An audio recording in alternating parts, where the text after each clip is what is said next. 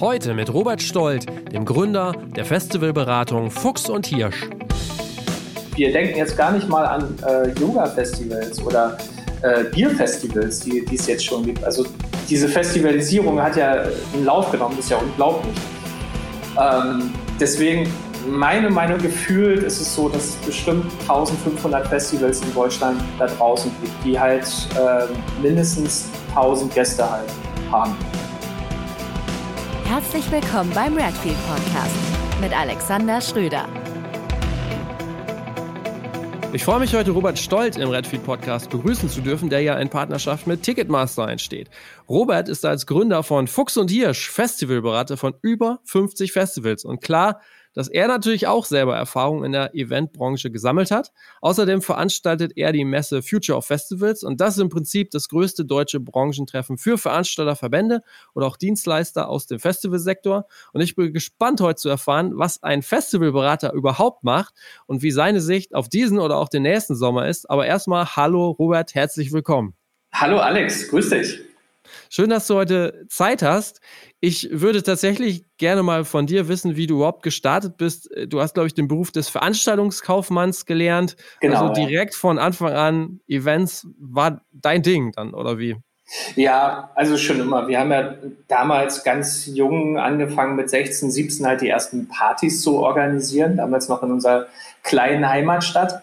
Und ähm, ich, also der Beruf Eventmanager, der kam ja damals erst so auf an, Anfang 2000.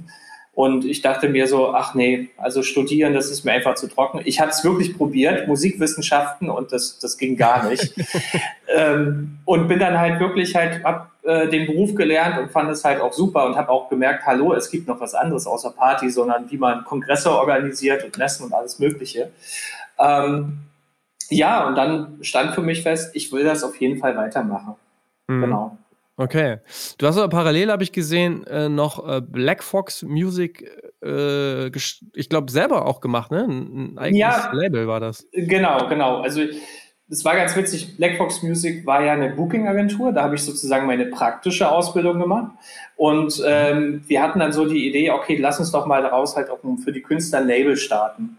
Und ähm, das lief wirklich immer besser. Natürlich war natürlich auch gut für mich. Ich hatte da auch als Musiker meine eigenen Veröffentlichungen halt auch drauf und ähm, habe mich auch gleich nach der Ausbildung damit halt selbstständig gemacht. Also ähm, natürlich mit dem Auflegen und das lief halt nach der ersten Platte auch so gut, dass halt auch viele Auftritte im Ausland halt gleich kamen, in den USA oder in Russland, später dann halt auch in, viel in Asien unterwegs gewesen. Also für dich als, als selber? Genau, ja. Genau, Ach, genau. Also ich hatte, äh, hatte wirklich dann halt so, ähm, bin dann immer reingeschlittert und das äh, mit dem Label lief immer besser. Und ähm, dann gab es auch eine Zusammenarbeit mit dem Goethe-Institut, wo ich dann halt äh, über die nach China gereist bin und habe dann Vinyl-Workshops gegeben, weil ich halt das Format Vinyl einfach halt so sehr liebe. Und ähm, ja, das war wirklich eine sehr schöne, schöne Zeit. Aber irgendwann kam dann natürlich wieder Festivalzeit zurück.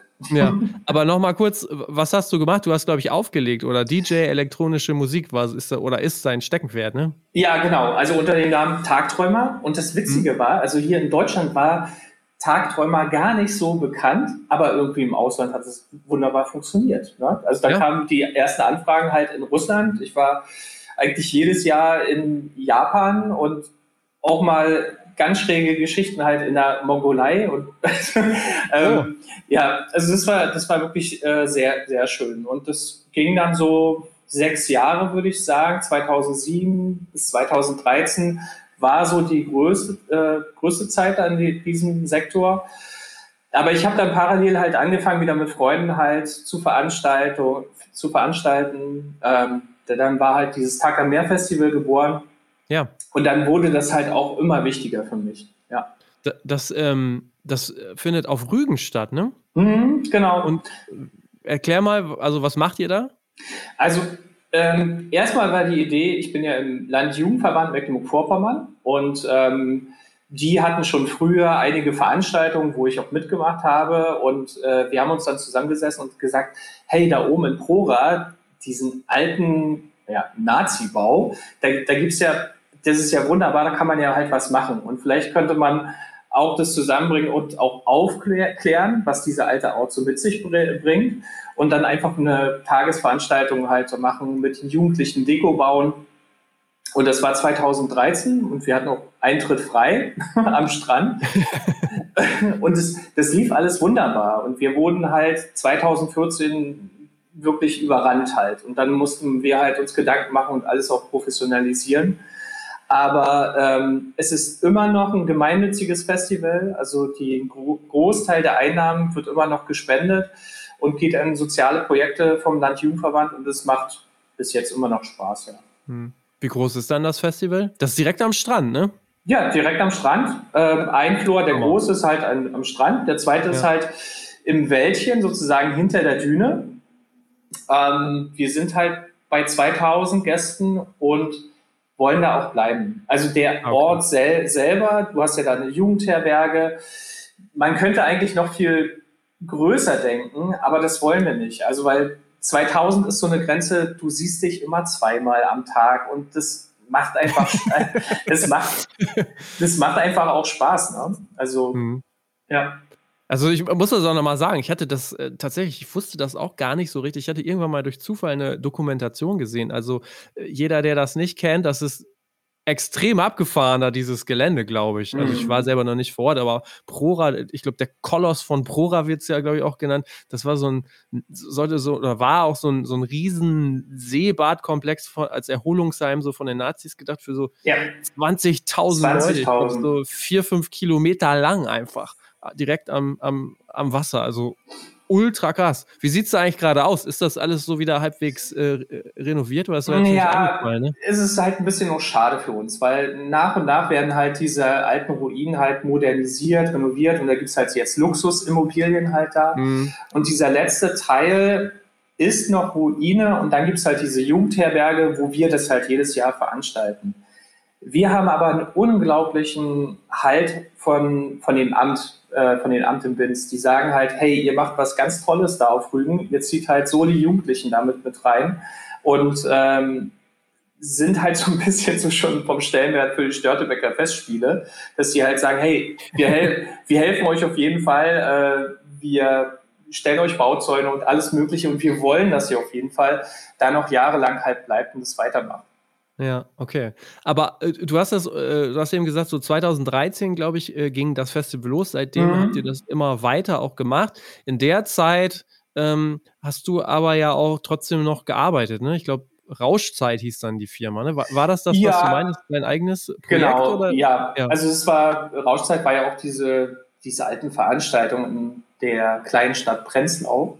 Und ähm, dann habe ich darüber meine Selbstständigkeit halt auch so abgewickelt. Ne? Habe äh, viel okay. Labelarbeit betrieben, viel äh, Promotion gemacht. Und ähm, ich habe aber gemerkt, äh, für Veranstaltungen zu arbeiten, da auch das Social Media halt für die äh, zu machen, wurde halt dann ja auch immer, immer wichtiger. Also der, mhm. die Musik ist eigentlich immer mehr in den Hintergrund gerückt. Ich lege halt heute noch äh, selber auf, aber fokussiere mich nicht mehr halt äh, so, so darauf. Und dann muss man sagen, habe ich 2013 auch mit vielen Freunden festgestellt, wegen dieser Festivalberatung, sag mal Leute, es gibt überhaupt keine gelben Seiten äh, der Festivaldienstleister.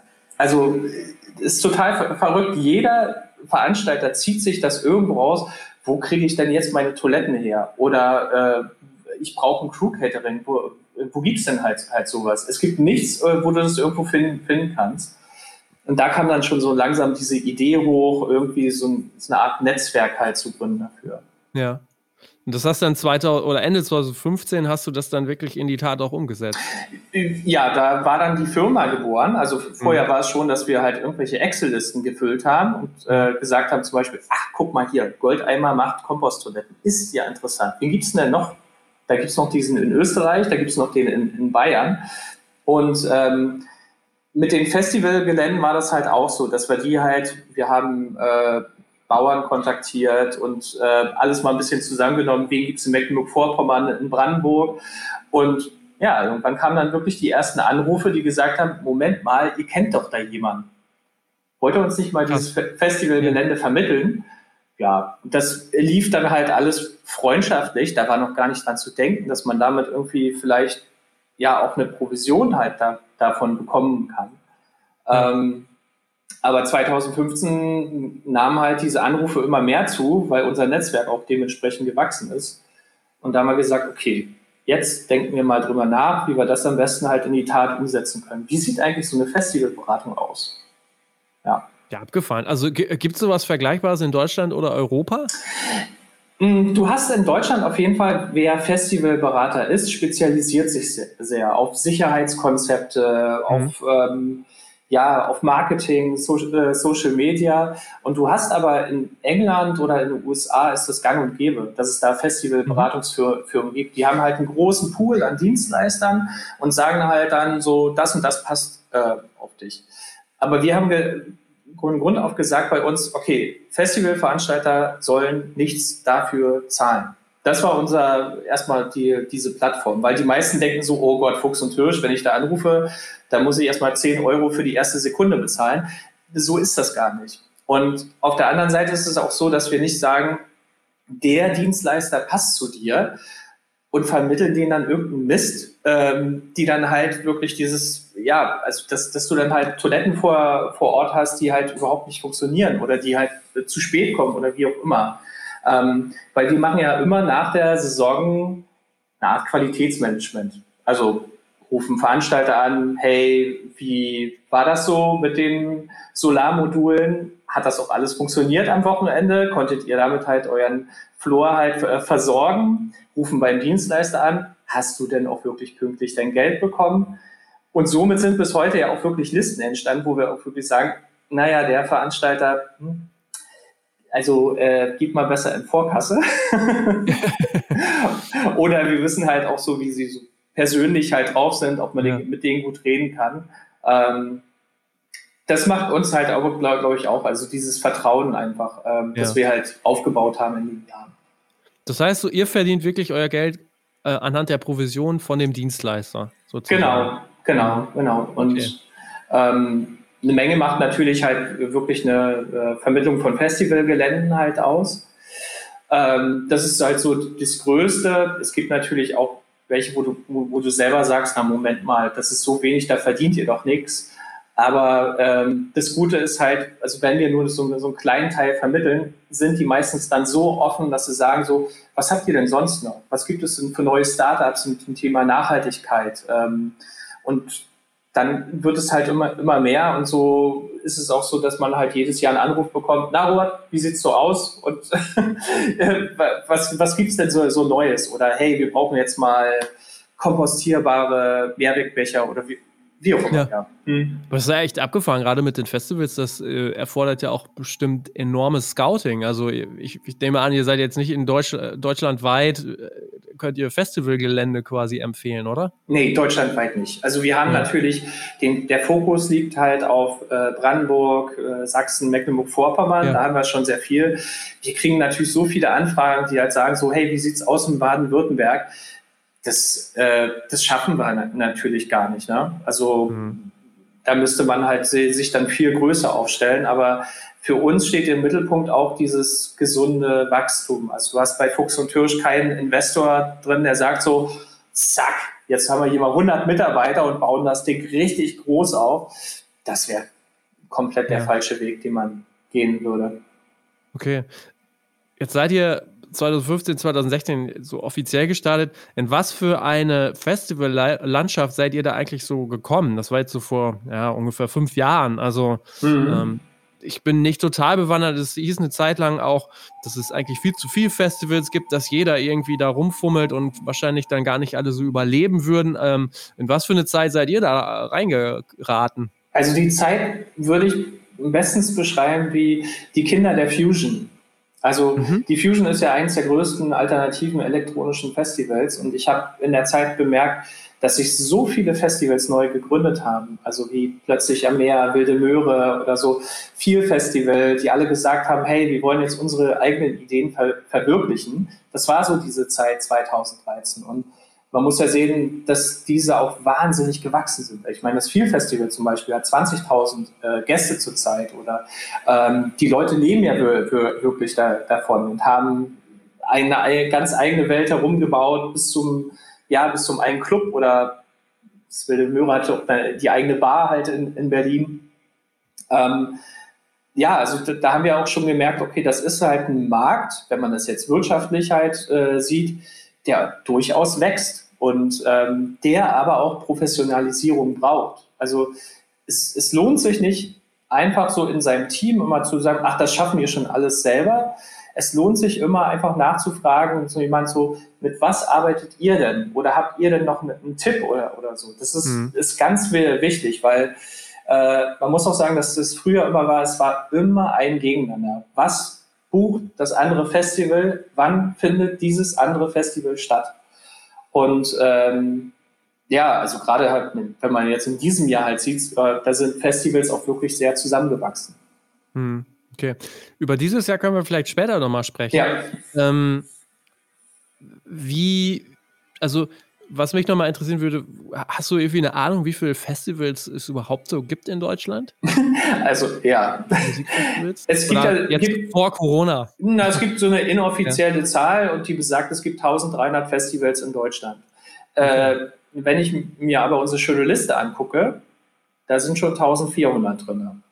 Also, äh, es ist absolut Wahnsinn. Und ich habe, äh, wir recherchieren ja auch ständig und äh, du, du siehst das, dass Studentenvereinigungen sich zusammentun und zack hast du wieder ein neues Festival. Ja. Ähm, das wächst halt immer mehr. Und wir denken jetzt gar nicht mal an äh, Yoga-Festivals oder äh, Bierfestivals, die, die es jetzt schon gibt. Also diese Festivalisierung hat ja einen Lauf genommen, das ist ja unglaublich. Ähm, deswegen, meine Meinung gefühlt ist es so, dass es bestimmt 1500 Festivals in Deutschland da draußen gibt, die halt äh, mindestens 1000 Gäste halt haben. Ja. Das würde mich auch nochmal interessieren. Wer sind eigentlich diese Veranstalter? So, ähm, ich komme ja aus der Nähe von OWL, da gibt es so eine ganz lange Tradition dieser Umsonst- und Draußen-Festivals. Mhm. Das sind ja eigentlich immer so ehrenamtliche Festivals, die zum Teil aber auch wirklich enorme Größen dann erreicht haben. Ähm, ich hätte jetzt so gefühlt gesagt, ähm, es gibt so einerseits die ganz großen Firmen, die dann diese riesigen Festivals veranstalten und dann gibt es so ganz viele kleine Ehrenamtliche, die, die ganz äh, coole Sachen auch wirklich machen. Gibt es so ein bisschen, also gibt es so eine Mittelklasse? Ja, ja, also du, ja? du hast es schon ganz gut erkannt. Also ich glaube, es gibt diese ganz großen, wo jetzt ICS, äh, Good Life da, dazugehört, FKP, die halt diese ganz großen Sachen ver veranstalten. Dann hast du diese mittleren, ähm, wie zum Beispiel das Feel Festival, über das wir gesprochen mhm. haben, also mit äh, 20.000 oder diese neuen EDM-Festivals, das Airbeat One Festival ist ja schon jetzt bei 60.000 äh, Gästen. Und dann natürlich diese kleinen, die auch ganz interessant sind für uns, die halt starten mit 1000 Gästen und auf einmal haben die dann 3000 Gäste halt vor der Tür und wissen nicht mehr, wo oben und unten ist. Ja. Ähm, ja. Das ist, glaube ich, so diese Gruppe, die uns am meisten interessiert, weil da können wir halt sagen, okay, jetzt fangen wir hier mal wirklich von Grund auf an. Wen, äh, wie gestaltet ihr das mit dem Personal oder was bucht ihr und so, um da halt wirklich eine Art Schliff reinzubringen, weil mhm. die, die spielen ja mit diesem Gedanken, okay, ist das halt einfach nur hobbymäßig, was wir hier machen. Und nach dem Studium sagen wir, wir geben die ganze Sache auf und sind weg. Aber meistens ist es so, dass halt äh, einige sagen, nein, wir schlagen auch so die berufliche Laufbahn halt damit ein und versuchen mhm. damit halt auch Geld zu verdienen. Ja, ja. und äh, was ist so der Hauptgrund, warum ihr angesprochen werdet? Also was sind die Hauptprobleme, die solche Festivalmacher dann oft haben? Äh, Problem Nummer eins ist, ist, ist, Personal, was halt beim ja. Abbau nicht mehr vorhanden ist. ja, das ist wahrscheinlich das große Problem bei den ehrenamtlichen Festivals. ja. ja, und ähm, da ist es halt einfach, dass man halt mit Tipps sagt, okay, ihr könnt halt mit Volunteers halt arbeiten, aber bitte beachtet, dass ihr nicht die gleichen beim Aufbau und beim Abbau halt beschäftigt. Weil das ist einfach Wahnsinn. Wenn die halt ähm, Tage mit Aufbau beschäftigt sind, die wollen dann einfach nur feiern und alles halt rauslassen. Und manchmal ist es dann auch gut zu sagen, okay, wir haben frische Leute, die beim Abbau halt helfen oder vielleicht bezahlen wir sogar eine, eine Agentur, ähm, die da ganz frisch rankommt und genau weiß, okay, wir rocken das Ding hier runter und wir machen das halt auch sauber, das Gelände. Mhm. Ähm, das ist so, so, ein ganz großes Problem, weil, wir mal eine Fragestellung bekommen, ja. Mhm. ja. Ansonsten, wenn ich das so richtig sehe, beschäftigt euch ja auch ganz viel die Nachhaltigkeit. Ne? Das ist mhm. ein großes Thema bei euch. Ähm, ich glaube, warum ist irgendwie allen klar, ähm, aber was sind da gerade so die, die Trends oder wo geht da so die Reise in deinen Augen gerade hin? Mhm, also ein gutes Beispiel ist das 3000 Grad Festival, die ja ähm, mal angefragt hatten, sag mal, welche Möglichkeiten gibt es denn dann noch halt? Ne? Also fernab von irgendwelchen Dieselgeneratoren und wir hatten dann halt mal den Vorschlag gemacht, okay, da gibt es eine Firma, ähm, die könnte euch Solarpaneele liefern und damit könnt ihr halt einen kleinen Floor halt betreiben. Und das hat halt 2019 wunderbar fun funktioniert. Ähm, und ich glaube, dass die, ähm, das Problem der stinkenden Dieselgeneratoren ganz großes ist. Da gibt es zum Beispiel jetzt auch eine Firma, ähm, die kann das schon seit letztem Jahr. Es gibt halt Wasserstoffgeneratoren für Festivals. Die mhm. befinden sich gerade halt auch im, im Test. Wenn halt einige Veranstaltungen stattfinden, dann wird, werden die auch diesen Sommer so, einen, so einen Testlauf halt durchführen. Das ist ganz interessant. Und was immer mehr aufkommt, ist dieses Thema Materialkreislauf. Also mhm. ähm, auch für die Deko-Teams. Ne? Also baue ich halt Sachen auf und lagere ich sie wieder ein oder verbrenne sie halt im schlimmsten Fall vor Ort, werfe sie auf den Schrott. Ähm, das geht überhaupt gar, gar nicht. Ne? Also man, man sollte sich schon darüber Gedanken machen, halt, wie man das verwendet. Und ich muss auch sagen, viel, wir schauen immer sehr viel äh, darauf, was in Holland passiert. Ähm, da ist das zum Beispiel dieses Thema Mein Zelt steht schon ganz groß. Also irgendwie sind wir hier zu, zu Lande, dass wir sagen so, wir müssen alles mitnehmen, was wir fürs Festival brauchen. Aber äh, dabei ist es einfach so okay, dass man halt ein normales Zelt oder man mietet halt eine Lodge oder man sagt halt, man will halt Geländen gehen, wenn alles schon vor Ort ist also es ist doch, ist doch so einfach. Es gibt sogar eine Rezeption, die dich dann halt betrunkenerweise zum Zeltfeld führt. also ähm, ich glaube, da müssen wir noch ein bisschen mehr ansetzen. Das halt so in diesem Thema, guck mal, wenn du deinen Festivalaufenthalt halt buchst, ähm, du kannst halt schon sehr viel im Voraus buchen. Sogar halt, dass, dass Lebensmittel vor, äh, vor Ort angeboten werden oder dann halt dahin geliefert werden. Ja. Also du glaubst auch, dass das so ein bisschen der Trend ist, ähm, dass dieses Festivalerlebnis durchaus auch noch so ein bisschen, sag ich mal, luxuriöser auch für, für viele wird. Mhm, genau. Also ja, ja. Äh, gut, Glamping hat, stellt halt so ein, so ein großes halt da, weil es gibt halt diesen irgendwie möchten alle, welches Festival passt zu dir? Habe ich letztens gelesen. Ja. Das, das war sogar ein Bravo-Artikel. ah, also Bravo. nein, nein, nein, nein. Ich habe ich hab das in so einem äh, Posting gesehen und dachte mir so, ja, das okay. gibt's ja nicht, dass die Festivalwelt die Bravo erreicht hat. Aber so ist es ja auch. Ne? Du hast ein, ja. ähm, du hast ganz viele Leute, die halt auf Festivals gehen. Und äh, wenn man sich die EDM-Festivals anschaut, wo dann nicht nur ganz normale Dixie-Toiletten stehen, sondern sogar ein Schmink Schminkbereich aufgebaut ist, das halt ähm, die Mädels sich dann halt hübsch machen können und äh, die versinken heutzutage nicht mehr im Schlamm, wie bei Woodstock. Ne? Das, ja. Da muss schon einiges halt geboten werden. Und deswegen halt diese, dieser Luxus oder diese Anpassung an äh, ganz viele ja, Bevölkerungsschichten ähm, spielt bei den Festivals schon, also der Bedarf des Gastes spielt eine ganz große Rolle zurzeit. Hm, okay. Wie kriegt ihr das denn alles mit, was da auch an neuen Dingen passiert? Also, das stelle ich mir ziemlich herausfordernd vor, wenn du schon sagst, hier Wasserstoffgeneratoren, Solarpaneele. Das muss man ja, da muss man sich ja in einem enorm großen Feld auch auskennen. Ja, also ich glaube, das ist gar nicht so schlimm. Das ist wirklich Learning by Doing. Wenn man das halt wie ein normaler Job halt jeden Tag sich sechs Stunden halt hinsetzt, kriegt man schon eine Menge mit. Man kriegt auch sehr viel mit, wenn man äh, die Konferenzen besucht oder an einfach mal Online-Tagungen halt teilnehmen. Es gibt ja in England zum Beispiel schon Messen wie die The Showman Show oder die ILMC. In, ähm, in Holland gibt es halt auch sehr, sehr viele Konferenzen. Und da kriegt man schon neue Strömungen halt mit, was es so ist. Und mhm. wir haben natürlich das Glück, dass wir momentan noch ja die einzigen in Deutschland sind. Deswegen kommen auch ganz viele Startups äh, auf uns automatisch und die sagen halt, hallo, wir haben gerade halt diese Software entwickelt und könnte das nicht interessant sein auch für, für andere. Das ist schon ganz gut, dass wir dann wie so, ein, so eine Art Inkubator, kann man so sagen. Also dass mhm. wir äh, wirklich halt für, für diese Leute da sind. Ja. ja. Jetzt habe ich so ein bisschen verpasst zu fragen. Kannst du vielleicht einmal eine sagen, wir haben gesagt 50 Festivals, äh, für die arbeitet ihr ungefähr. Was sind so die größten, die man kennt, die, also die bekanntesten? Mm, na, das ist halt so eine Sache, da schweigt man sich so ein bisschen aus. Ah, ja, also, okay. also da, da redet man, das glaube ich, wollen auch die Festivals, die, die ganz großen, dass die halt sagen, okay, wir machen sehr viel intern und was wir mit ja. euch sagen, dann redet man nicht äh, so drüber. Aber ich muss halt auch sagen, für die ganz großen sind es wenige Sachen, man, man ist im Diskurs, aber ich muss auch sagen, die sind sehr stark aufgestellt. Also wenn du bei FKP eine eigene Nachhaltigkeitsabteilung hast oder zwei Leute, die nur für diese 20 Festivals verantwortlich sind, dann kriegen die auch schon eine Menge mit. Also da ist es eher so, dass man sich austauscht. Vielleicht kann man irgendwo in einen Punkten weiterhelfen. Aber ähm, ja, manchmal sagen die halt auch so, hey, wir machen seit äh, 30 Jahren Fest Festivals, was wollt ihr denn uns noch beibringen?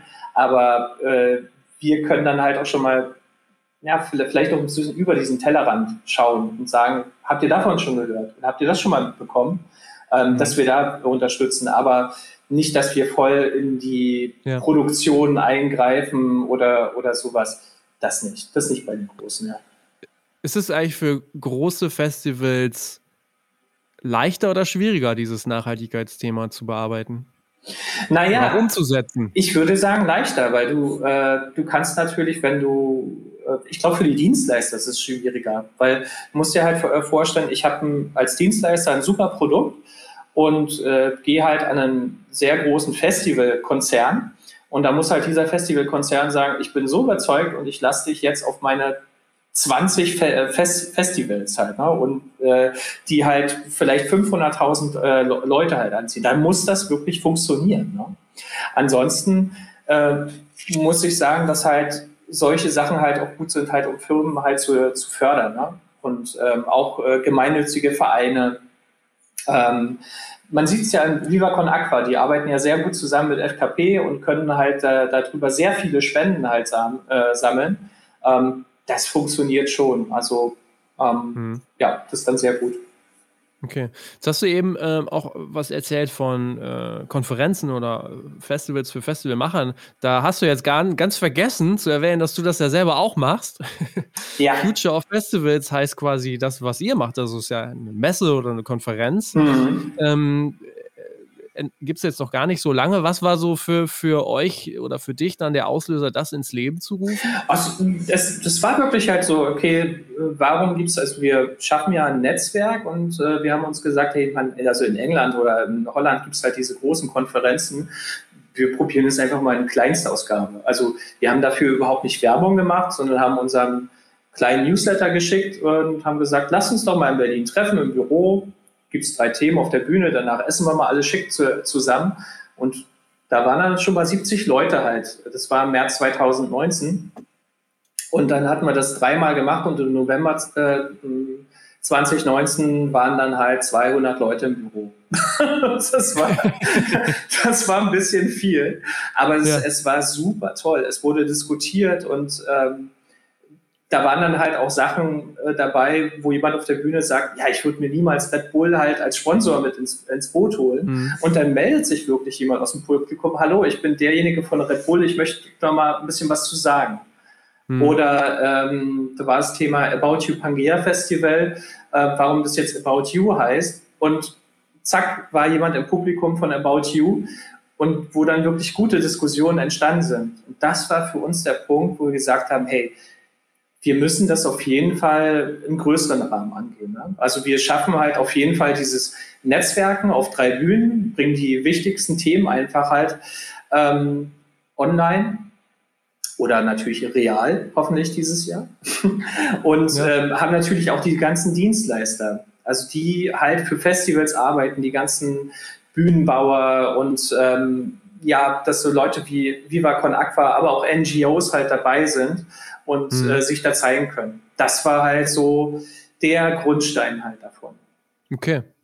Das heißt aber, du hast ja äh, vorhin gesagt, so, naja, es war eigentlich auch früher wirklich so, da hat dann so ein bisschen jeder für sich und auch zum Teil gegeneinander gearbeitet. Ja. Siehst du da jetzt auch durch solche äh, Events, wie ihr macht und jetzt zusätzlich aber auch durch diese ganze Corona-Situation, ähm, dass da äh, sich diese also dass, dass der Umgang miteinander nochmal extrem gewandelt hat? Ich sehe auf jeden Fall eine Chance da drin. Also du hast ähm, wir haben ja ganz tolle Projekte gehabt. Also es gab ja auch das Zeitgleich-Festival, was auf Arte übertragen wurde, wo du halt drei Festivals haben sich zusammengeschlossen, haben ähm, per Stream übertragen und dann die Einnahmen waren halt für diese Projekte. Ähm, und natürlich auch zum Thema Förderung, äh, Neustart Kultur haben sich sehr viele zusammengetan, um zu sagen, hey, wir schaffen das nur gemeinsam und zu sagen, wir sind halt ein ganz großer Faktor halt, ähm, ja, damit die Wirtschaft halt rund, rund läuft in, in Deutschland. Mhm. Aber ich sehe auch ein bisschen die Gefahr, nehmen wir mal an, 2022 geht das halt wieder voll los. Ähm, es wird in jedem Falle eine große Marketing-Schlacht auch wieder losgehen. Also, weil du musst ja dir vorstellen, es sind ja sehr große Verluste und man muss die irgendwie da wieder reinbekommen halt für, für die Festivals. Und deswegen ist natürlich halt sehr schnell diese Festivals wieder aus, äh, auszukaufen und ähm, zu sehen, wer bucht wen. Ich hoffe, da wird halt nicht wieder zu viel ver verloren gehen. Also, dass man dann doch, mhm. doch eher gegeneinander arbeitet. Mhm. Okay. Wie, ähm, also wann ist, wann ist die nächste Messe? Im November, glaube ich, ne? Genau, genau. Also wir haben es ja. ganz weise, haben wir das halt ja. auf den 26., 27. November äh, geschoben, weil wir gehen davon aus, dass da wieder Veranstaltungen möglich sind. Ähm, ja. Es ist auch ganz, ganz gut, man muss es ja als Messe und Kongress sehen, es ist ein, ist ein abgeschlossenes Areal, wo du sagen kannst, okay, die einen sind geimpft, die anderen kann man mit Schnelltest halt äh, rein, reinbringen das geht dann alles schon. Und ich, ja, wir haben derzeit auch so viele Anfragen von äh, Firmen, die sagen, für uns ist das der Restart, um uns neu auszurichten auf die Saison 2022. Wir wollen uns unbedingt zeigen. Also mhm. ähm, ja, das wird wirklich so sein, dass wir halt jetzt auch sehr schnell alle Stände Plätze vergeben haben. Und dann geht es halt darum, ein gutes Programm halt zusammenzustellen. Mhm. Jetzt sprichst du schon immer so viel von 2022. Ähm, hm. Wie ist denn deine Sicht auf diesen Sommer 2021? Naja, also meine Sicht, ich sage das halt immer, dass das halt die kleinen Festivals die großen Gewinner sind. Du hm. äh, kannst mit zwei, drei, vielleicht auch 5000 Leuten hast, kannst, kannst du viel besser arbeiten, wenn es jetzt zum Thema äh, Schnelltest geht oder ähm, wie du die Leute halt überhaupt koordinieren kannst. Wenn, wenn du ich sag jetzt mal an das, das Wacken-Dings, was halt sehr international, international ist, wo Leute aus so vielen Nationen zusammenkommen und die jetzt auch schon Tickets haben für, ähm, für das Wacken, ähm, ist das wirklich eine sehr große Leistung, überhaupt dieses Festival über die Bühne zu, zu bekommen. Ich stehe jetzt da nicht drin, weil es gibt ja auch diese Taskforces, äh, die große Festivals zusammengebildet haben. Aber meiner Meinung nach wird es jetzt halt sehr knapp für Festivals, die zum Beispiel im Juni stattfinden oder Mai. Wir denken mal jetzt an Rock am Ring und Rock, am, äh, Rock im Park. Ähm, vielleicht gibt es eine Chance für die ganz Großen im August, im September. Hat auch damit zu tun, ob das äh, Finanzministerium sagt, okay, wenn ihr pandemiebedingt halt absagen müsst, äh, wir übernehmen halt die Stornokosten halt dafür. Aber wie gesagt, ich denke halt, dass kleine Festivals auf jeden Fall möglich sind dieses Jahr, aber mit den ganz großen, ja, hm. wird es schwierig. Und wenn man jetzt zu, auf nächstes Jahr guckt, was sind da denn so wirklich konkret nochmal so die Themen, mit denen ihr, mit denen sich Veranstalter dann auch wirklich beschäftigen müssen? Ist das, ja, also es geht ja sicherlich ganz viel dann auf einmal um Hygienekonzepte, um, weiß nicht, äh, dieses Kontaktnachverfolgung, Testung, also was sind da, was liegt da gerade so auf eurem Tisch? Also in erster Linie glaube ich, dass Festivals ein bisschen teurer werden. Gerade halt, weil, äh, weil wir ganz andere Anforderungen halt haben. Das hat ja damals auch schon ja, die Love Parade mit sich gebracht. Also nach der Love, Love Parade war halt natürlich äh, äh, Sicherheitskonzepte wurden ganz anders bewertet. Und so werden jetzt auch Hygienekonzepte ganz anders bewertet. Und äh, dem steigen natürlich die Kosten und das wird sich natürlich auf die Gäste halt um, umlagern. Was ich wirklich, wirklich hoffe, dass dabei nicht dieses Thema Nachhaltigkeit flöten geht. Weil wir waren jetzt schon so weit und ähm, nicht, dass da halt aufgrund von Kostenersparnis gesagt wird, jetzt lass uns doch diese Dixies einfach buchen. Äh, ist doch egal, Hauptsache ein bisschen Chemie ist, ist doch dreimal so günstiger wie eine Komposttoilette. Ähm, das hoffe ich wirklich nicht, dass es verloren geht. Hm. Wobei dann jetzt auch so im, Na im, Nachdenken dachte ich auch so, äh, geht sowas zukünftig überhaupt noch, ne? In, in Zeiten von Hygienekonzepten, Desinfizierung und so ja. weiter, kann man da überhaupt noch so ein Dixie-Klo hinstellen? Ja, stimmt, ne? stimmt. Mhm. Das, ja. Da kann dann sich halt alles ändern. Ne? Vielleicht ja. ähm, wird es auch Auflagen geben, dass sich halt welche wirklich um die Toiletten halt regelmäßig kümmern. Übrigens, laut Statistiker ist es so, dass ähm, die Gäste sagen, das Schlimmste an Festivals sind die Toiletten.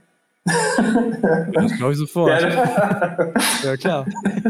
Glaubst du denn, ähm, in ganz vielen Bereichen hat ja quasi diese Corona-Zeit quasi so eine Entwicklung beschleunigt. So eine Entwicklung von drei bis fünf Jahren, zum Beispiel im E-Commerce oder dann auch im stationären Handel, extrem so komprimiert beschleunigt. Siehst du da auch Ansätze im, ähm, im Festivalbereich, also zum Beispiel was neue Einnahmequellen mhm. angeht oder so, äh, solche Dinge? Also ganz interessant wird, wir widmen dem auch ein Panel, ist das Thema Blockchain.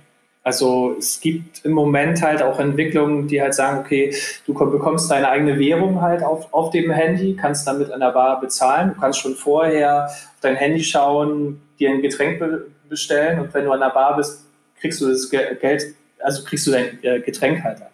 Aber äh, Thema Blockchain bedeutet halt auch, dass für Künstler ganz neue Einnahmequellen halt da sind, indem sie sagen, okay, ich streame mein Set, aber äh, nur wenn du diese Währung bezahlst oder ich äh, gebe meine Tracks halt nur frei auf, auf dieser Plattform und da müsstest du halt mit dieser Währung bezahlen. Also das hat äh, ganz viele Vorteile. Ich glaube auch, mhm. dieses Thema Digitalisierung einen enormen Schwung nehmen wird in diesem und im nächsten Jahr. Ich kann mir zum Beispiel auch nicht mehr viele Festivals vorstellen, die dann äh, mit Bargeld halt umgehen, sondern es wird sehr ja. viel auf Cashless halt wechseln. Ja. Mhm. Und ähm, nochmal zum Thema zusätzliche Einnahmequellen. Vielleicht ist es auch für Festivals möglich, nicht nur einmal im Jahr halt äh, was umzusetzen, sondern ja, vielleicht auch zweimal im Jahr so eine Art Streaming-Aktion halt durchzuführen, wo dann halt Künstler spielen können. Ähm, also sich nicht nur abhängig äh, zu, zu machen von diesem einen Datum. Ja. ja.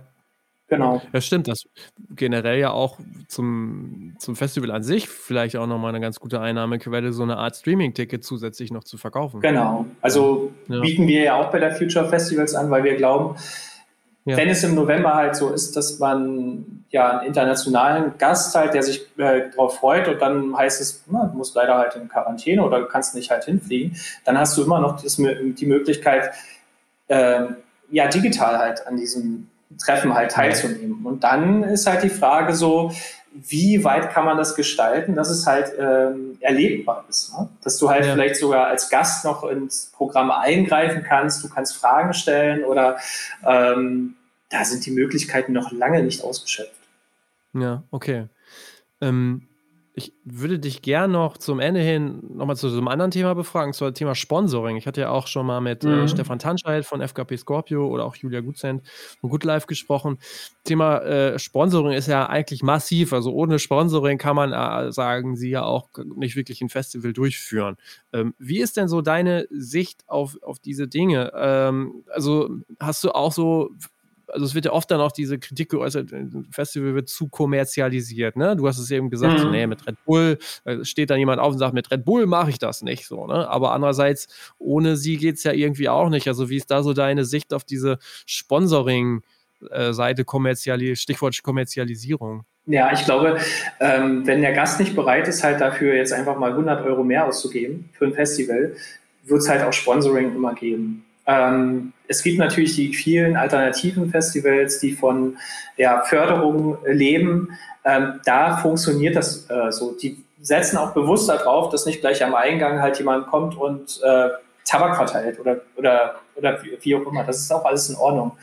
Aber ich muss sagen, dass halt für diese großen Firmen Festivals unglaublich wichtig sind. Äh, man muss sich das mal vorstellen. Also Festival ist halt wie, wie Urlaub. Du bist frei von, von in, in, den, in den Gedanken, du freust dich drauf und du bist vier Tage an diesem einen Ort. Du verlässt eigentlich dieses Gelände nicht. Es heißt, heißt du bist offen für neue Musik, für Freunde und für äh, dieses, dieses ganze Zeug. Du willst was erleben. Und deswegen ist auch für, für Marken diese, äh, diese Festivals so wichtig. Und dieses werden sie auch in, in nächster Zeit immer noch, noch wichtig bleiben. Ja. Hm. Okay, ja, das ist schon spannend, weil man sieht, man sieht ja auch diese Entwicklung. Auf einmal sind quasi Aldi, Lidl, also Supermärkte dann tatsächlich auf Festivals präsent und so. Ja. Total schlüssig einerseits, ne, vom Angebot, andererseits denkt man sich so, boah, krass, also, äh, du, das also, Logo da, ne? Ja, du, das wird bestimmt in nächster Zeit auch kommen. Es gab ja auch schon, dass Baumärkte auf Festivals gehen. Also das können wir uns noch gar nicht vor, vor, ja. vorstellen, was da kommt. Grüße an, Ste äh, an, an Herrn Karlich, an Sebastian Karlich, der das ja auch schon, äh, äh, der darauf wartet quasi eigentlich, dass äh, zum Beispiel Hornbach äh, kommt. Brauchst du dir selber ja. dein, dein, dein, definitiv. Genau, ha ja, ja. Hagebau kommt. ja, genau. ähm, cool, also äh, sehr spannend. Also mal so, hast du, hast du Festivals, vielleicht dann auch jetzt gar nicht hier, sondern in den USA oder woanders, wo du sagst so, boah, ey, die macht, das, das ist so, das ist so das unser großes Vorbild. Sollte sich jeder mal anschauen. Mm, naja, es, es gibt so ein paar. Ich, ich schaue ja immer so, was steckt hinter diesem Festival? Wie, wie bauen die das, mhm. äh, das auf? Und ähm, ein Thema, was wir auch bei der FOF halt beleuchten werden, ist halt äh, Building Stages in VR, also Virtual Reality. Und wenn ich mir anschaue, was das Boom Festival da macht in Portugal, dass die halt ihre komplette Welt erstmal in Virtual Reality halt aufbauen, dass die Dekorateure dann halt sehen, ja, okay, so bauen wir das dann. Also die wissen schon ganz genau vorher, wie es aussieht. Ne? Also ein normales Festival plant so, ja, wir haben halt eine Karte, da steht halt die Bar, da steht das, aber wenn du das halt in Virtual Reality dir alles schon vorher anschauen kannst, ist es halt äh, unglaublich. Und dann kommst du halt auch noch auf ganz neue Ideen, wie du ähm, diesen Ort halt gestalten kannst. Also ich finde das Boom Festival auch, dass es halt ähm, alle zwei Jahre ist, dass man sich halt auch so viel Zeit lassen kann. Mit einem Jahr bist du ja unter einem sehr großen Zeitdruck. Ne? Du weißt ganz genau, okay, dem Monat Thema Booking, dann werden die Dienstleister be bestätigt. Das bietet auch schon sehr viel Platz, um dann halt Sachen neu zu denken. Umsonst mhm. zum Beispiel hat die Fusion, das Fusion Festival auch nicht diese Auszeit genommen von, äh, von, von einem Jahr, um sich wirklich mal neu aufzustellen und auch dem Gelände ein bisschen Ruhe, äh, Ruhe zu bieten. Ähm, ja, aber ich muss dir ganz ehrlich sagen, nur ein Festival kann ich dir nicht sagen. Also es hat, haben so viel ihre äh, Vorzüge, ob es jetzt in, in Island ein Festival ist oder ob es das Burning Man ist oder ähm, das Great Wall an der chinesischen äh, Mauer, was es schon auch ganz lange gibt. Hm. Nee. also ja, also wenn ich das so höre, ein Festival lebt ja sicherlich auch viel ähm, auch von so einer Art Brandbuilding, sage ich mal, ne? so diese Marke an sich. Also ist das auch etwas, du hast ja auch jahrelange Erfahrung, Social Media und Promotion und so weiter, wo ihr auch mit ähm, einsteigt und beraten könnt? Mhm, ja, also ähm, genau, da können wir halt auch beraten und ich muss auch sagen, dass halt die Festivals, die jetzt es richtig machen, die sind auch auf diesen Konferenzen aktiv. Also jetzt nehmen wir mal das, ähm, dieses Festival an der chinesischen Mauer, die ist wirklich sehr dabei, die lädt halt äh, Leute aus Holland, aus Italien ein. DJs arbeitet halt mit den Institutionen wie hier in Deutschland dem Goethe-Institut. Und ähm, es gab zum Beispiel bei der ADE, dieser Konferenz halt in, in Holland, gab es halt so, ein, so, eine Art chinesischen Pavillon. Die sie, das haben die halt geleitet. Dann natürlich wird auch dieses, dieser Brand von diesem Festival halt natürlich sehr groß. Und ähm, bei Burning Man gibt es halt diesen Stephen Brasper, der auch nonstop halt durch die Welt jettet, um halt sozusagen diese Burns halt zu, zu vertreten. Und es gibt ja mittlerweile ganz viele ähm, ja, brennende Veranstaltungen halt auf, auf, der, auf der Welt. Ähm, das ist halt total wichtig, um zu sagen, hallo, hier sind wir, ne? um halt auch mhm. internationale Gäste halt anzulocken. Ja, okay, cool. Ey, vielen, vielen Dank für die äh, Eindrücke. Ich bin sehr gespannt, wo die Reise hingeht in diesem und im nächsten Jahr. Und ich drücke euch und uns allen die Daumen, dass wir wieder auf Festivals gehen können. Oh ja. Ähm, ich, ja, vielen Dank für deine Zeit und äh, noch alles Gute. Ja, dir auch. Ja, mach's gut. Wir ciao, ciao. Bis dann, ciao. So, wer sich jetzt gefragt hat, wo denn das Interview mit Nasrin Vadani geblieben ist, das ich in der letzten Folge mit dem Fab Schütze angekündigt habe, das mussten wir leider noch einmal schieben und ich hoffe, dass wir es in der nächsten Woche veröffentlichen können. Für die kommenden Wochen könnt ihr euch aber auch noch freuen auf Interviews mit Alex Siedenbiedel von den Donuts, Kurt Keplin von Fuga ähm, oder Benjamin Budde von Budde Music. Wenn ihr noch weitere Gästewünsche oder auch Feedback habt, dann schreibt uns gerne auf LinkedIn, Instagram oder allen weiteren Kanälen. Und ähm, zum Abschluss wie immer der Hinweis, wenn ihr an Ticketing und Tickets denkt, dann behaltet gerne unseren Podcast-Partner Ticketmaster im Blick. Ich wünsche euch noch ein paar schöne Tage, macht's gut und bis nächste Woche.